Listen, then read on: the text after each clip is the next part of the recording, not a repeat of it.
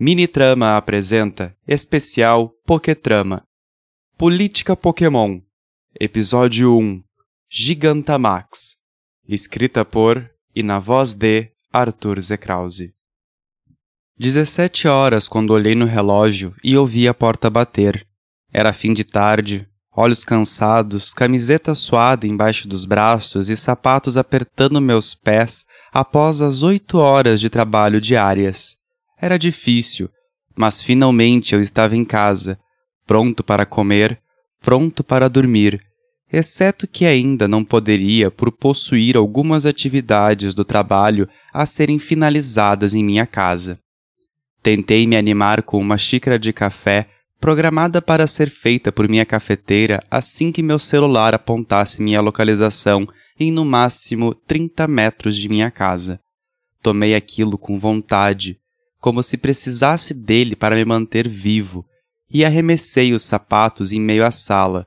Desabotoei a camisa, jogando-a sobre a mesa, e esvaziei os bolsos no aparador logo abaixo da televisão. Retirei o cinto, onde minhas pokebolas estavam guardadas, e as pendurei em meu ombro direito. Se eu havia aprendido alguma coisa nestes anos de profissão, era de nunca me afastar dos monstros que chamava de companheiros. Eu deixei meu corpo amolecer em uma respiração longa e profunda e caminhei até o banheiro, onde lavei o rosto na pia e liguei o chuveiro até que a água esquentasse para que enfim eu pudesse tomar banho. Eu esperei uns segundos, mas nada aconteceu. Retirei o cinto de meu ombro e coloquei-o sobre a pia, caminhando até a cozinha, onde tive de me abaixar para ligar o gás e programar o aquecedor de água para 35 graus Celsius. Limpei o suor de minha testa e saí focado em meu banho, olhando para o chão sem me atentar para o que estava acontecendo em minha casa. No meio do caminho, eu me choquei contra o corpo de Empoleon, um pinguim de minha altura, grande e resistente, espreguiçando-se enquanto me olhava com certo desdém. Eu olhei em seus olhos e sorri para ele, meu inicial, meu primeiro companheiro de viagem. Eu o abracei e fiquei ali sob seu couro gelado, sentindo a compaixão e empatia que emanava de Empoleon em meu abraço correspondido. É, Leon, eu sei, eu sei. Você não saiu da sua Pokébola o dia inteiro e está entediado, eu sei. Mas você sabe que não pode ficar saindo quando quiser Está muito quente e o parque aquático está fechado. Desculpa por isso. É melhor ficar lá dentro. E. Você sabe que se eu pudesse eu estava lá com você.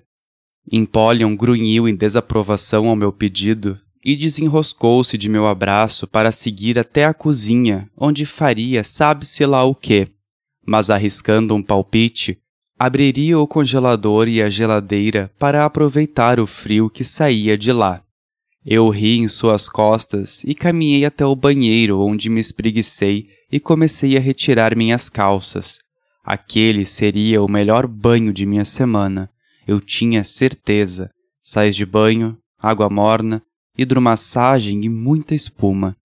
Quando me abaixei para tirar uma das pernas de minha calça, eu pude ver meu cinto chacoalhando. Sempre que um Pokémon se libertava de sua própria Pokébola, havia uma luta interna naquele aparato. Elas eram construídas para aguentar uma força descomunal, mas nem sempre elas aguentavam. Um Pokémon podia tentar se libertar pela sua própria vontade, e quando isso acontecia, a esfera avermelhada girava e chacoalhava onde quer que estivesse, dando tempo ao treinador de afastar-se antes dela se quebrar em duas partes ou explodir.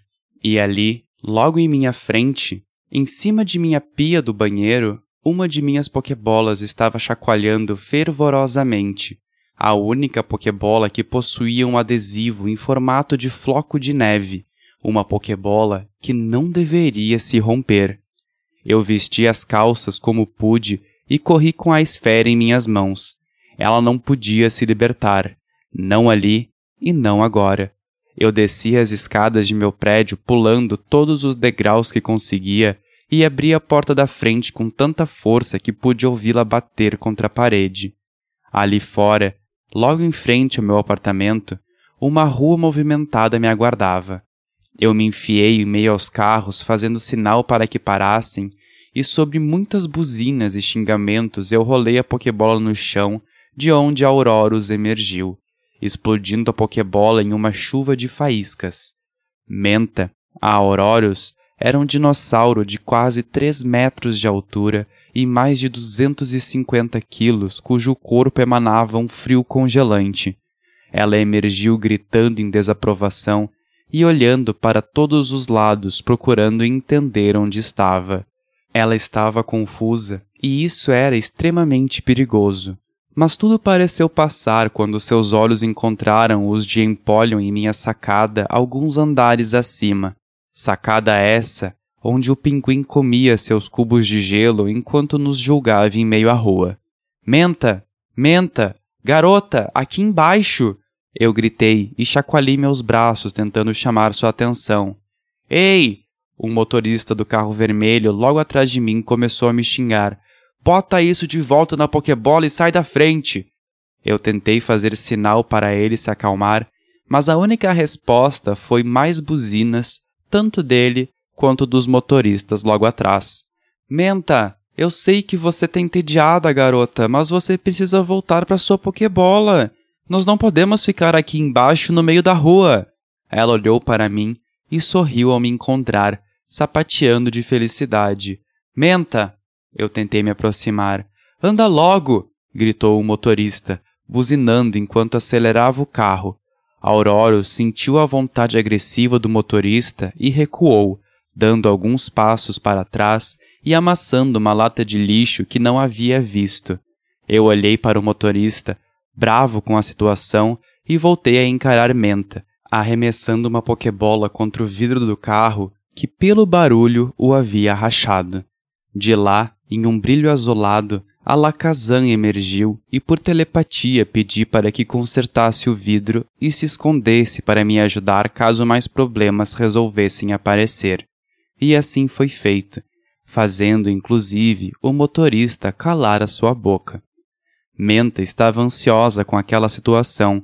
Ela era nova e pouco havia explorado os mais diversos locais dessa cidade depois que nos mudamos para cá um dinossauro de 100 milhões de anos, revivido pela tecnologia que adorava brincar e não se dava conta da confusão em que estava nos metendo. Eram 17 horas em um verão rigoroso, e ela não podia estar aqui em meio à rua. Ela era frágil, e eu não queria arriscar mantê-la aqui sob o sol. Eu me aproximei e toquei uma de suas pernas, conversando sobre irmos para casa e prometendo que no dia seguinte levaria todo o time para dar uma volta, para brincar e batalhar. Afinal, era meu dia de folga.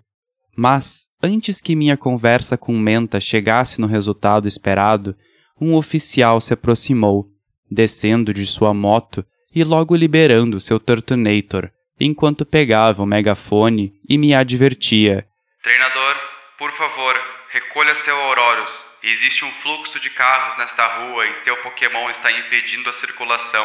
Devolva a sua Pokébola ou serei forçado a recolhê-lo pelo senhor. Eu respirei fundo em uma tentativa fracassada de parecer simpático e me virei para o oficial claramente transtornado pelo seu serviço à base de ameaça. Sim, oficial, caso você não tenha percebido, é o que eu estou tentando fazer. Se não fosse o senhor, nós já estaríamos em casa e a rua teria seu fluxo normalizado. Controle-o ou eu o controlarei. Você já foi avisado. De sua vestimenta, ele retirou uma esfera negra e a expandiu enquanto algumas pessoas o vaiavam. Capturar pokémons dos outros treinadores era impossível pela programação padrão das pokébolas vendidas mas havia uma de uso militar cuja função era capturar os monstros já capturados com uma taxa de eficiência de 99%. O intuito era de manter a ordem, mas grande parte da população desaprovava tal ação, achando-a repugnante e de mau gosto. Oficial, se o senhor chegar perto de meu Aurorus com esta pokebola. Isso é uma ameaça, cidadão. Ele me interrompeu. Devo lembrá-lo de que isto configura desacato, podendo o senhor e seu Pokémon serem presos. E o que o senhor está fazendo configura abuso de poder. Desde que chegou, apenas tem me ameaçado ao invés de tentar me ajudar com a situação. Faça um favor para todos nós e vá embora. Como toda boa briga, uma pequena plateia havia se formado. Outrora para torcer a meu favor pelo controle de Auroros, mas agora pela típica desobediência civil. O senhor teve a sua chance e agora eu estou assumindo o controle desta situação. O oficial, mesmo com desaprovação da plateia, cruzou a defesa de seu Turtonator e com a perna esquerda à frente arremessou a Pokébola preta em direção a Auroros. Eu a vi voar em direção ao meu Pokémon, pensando em tudo o que teria de fazer para conquistá-la de volta. Isso, se conseguisse conquistá-la de volta. A esfera cruzou a rua em um arremesso perfeito, mas antes de tocar no corpo de Menta, ela se chocou contra uma barreira invisível e caiu reta no chão, sem um quicar sequer. Lumen, o Alakazam, nos protegia das sombras, e eu fui tomado de uma raiva que há muito não sentia. Com os olhos presos no chão, eu pude sentir os pelos de meu braço se arrepiarem e Menta se conectar com todo o emocional que sacudia dentro de mim. Menta, ela grunhiu. Granizo, ordenei. Eu sabia onde aquilo daria, mas não havia nada que eu mais quisesse fazer do que o que eu já estava fazendo naquele momento. As velas que ornamentavam a cabeça de Menta mudaram rapidamente de cor e os cristais de seu corpo brilharam em uma luz intensa. Delas, uma névoa foi emanada e em cima de nós uma gigantesca nuvem foi criada, de onde pequenas pedras de gelo começaram a cair, acertando as pessoas e os carros que encontravam-se parados ali. Eu ordeno que recue o seu Auroros. Ele arremessou outra Pokébola e novamente não capturou Auroros. Eu já estou cansado de vocês darem voz a uma lei decadente e de fraca aplicação, cujos únicos privilegiados são vocês, que utilizam de nosso esforço para algo que nunca soubemos o que seria. Vocês nos roubam na cara dura, e não vai ser hoje que eu vou deixar vocês levarem meu Auroros. Ele tentou pedir reforço, mas houve interferência em seu dispositivo. Não existe regra tão clara quanto a batalha Pokémon, e ainda assim vocês se fazem como qualquer outro grupo de arruaceiros, gangue ou corporação que tenta a todo custo nos conquistar. Vocês são a escória da sociedade atual e se existe decadência nessa cidade, a culpa é de vocês que não permitem uma vida plena e bem vivida a quem realmente trabalha para fazê-la ser. Vocês não se dão conta de que todos aqui em volta vaiam a sua decisão de literalmente roubar menta para seu dito sistema público.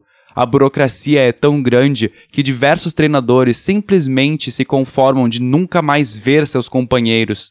Vários noticiários denunciam vocês pela prática abusiva, mas não são todos que ficarão calados frente a tamanho desrespeito.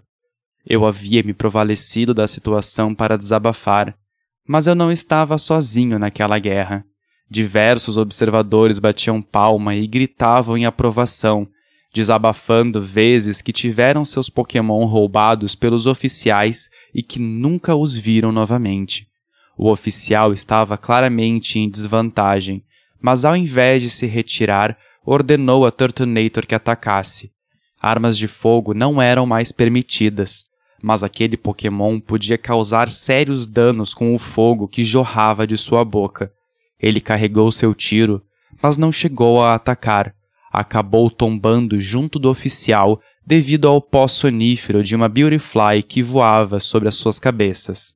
Na calçada, uma mulher a chamava de volta, sorrindo em minha direção enquanto levantava o dedão em um sinal positivo. Por favor, Pode continuar com Auroros que nós esperamos. Eu agradeci e voltei minha atenção para a menta, pedindo a ela que parasse com o granizo. Ela obedeceu e, após uma longa conversa, ela aceitou entrar de volta em sua pokebola, devolvendo a tranquilidade não só para mim, mas a todos que assistiram àquela cena quase teatral. Eu pedi desculpas aos que estavam em minha volta, e quando já estava indo embora, o oficial acordou e deu voz de prisão a mim e a mais alguns que estavam parados logo à frente. Ele demorou a se colocar de pé, vacilando no equilíbrio, e quando conseguiu se sustentar, arremessou sobre suas costas um Camerupt e o Meg evoluiu, impondo medo ao invés de respeito. Todos vocês serão levados para a delegacia e responderão por crimes contra a cidade e desacato à autoridade. O senhor não precisa nos ameaçar com seu Pokémon Mega Evoluído oficial. Cale a boca! Vocês que são a escória e não se dão conta de quão insignificantes são suas funções por aqui, vocês vão apodrecer na cadeia se depender de mim. Eu não era obrigado a escutar aquilo, e já irritado com toda a explanação, acabei por retirar de meu cinto uma de minhas pokebolas, sentindo minha pulseira esquentar. Eu olhei com raiva nos olhos e com as duas mãos eu segurei a pokebola, que mais do que dobrara de tamanho ao ser energizada pela pulseira. Eu a arremessei através da rua libertando minha Butterfree, que em três batidas cresceu de seu um metro para mais de 17 metros de altura.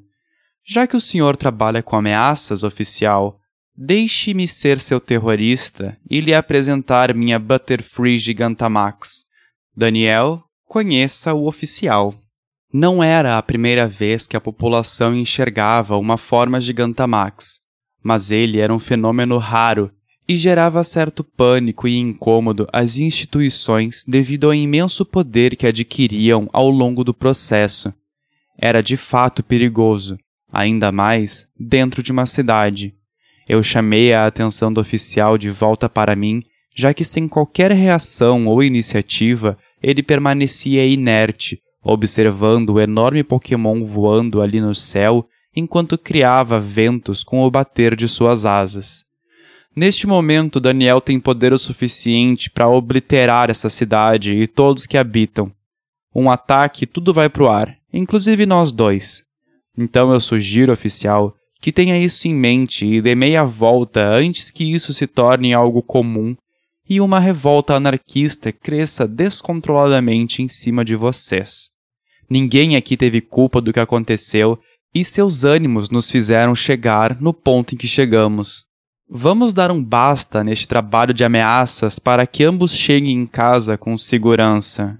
Visivelmente apavorado com a situação, o oficial engoliu a seco e recolheu seu Pokémon para sua Pokébola, montando em sua moto e seguindo na contramão, sabe-se lá para onde. Eu podia ter me tornado um terrorista naquele momento, mas sob os olhos e sorrisos dos pedestres, eu recolhi Daniel para sua pokebola e subi para meu apartamento sem olhar para trás. Era óbvio que eu seria notícia no dia seguinte, e se eu não o fosse, Daniel seria. Nem que fosse uma única foto tirada do terraço de algum prédio mais distante. Eu abri a porta de minha casa enquanto ria descontroladamente, pensando em como meus amigos reagiriam a contar o que havia feito. Se não um terrorista, eu podia ter sido a fagulha que daria esperança àquele povo. Mas confesso que em meu íntimo eu gostaria que tudo aquilo fosse esquecido e que no dia seguinte eu pudesse curtir minha folga junto de meus monstrinhos. Eu caminhei até o banheiro, mas antes que pudesse chegar, acabei por encontrar Empoleon e Alakazam com toalhas enroladas com gelo, sentados em meu sofá. Leon, abraçado em um balde de pipoca repleto de farelo de gelo, e Lumen, trocando o canal de televisão cada vez que seus olhos piscavam. Eu passei reto, rindo do que eles estavam fazendo, mas logo em seguida os chamei para o banheiro, onde dei a eles um longo banho, regado de muito shampoo bolhas e água gelada.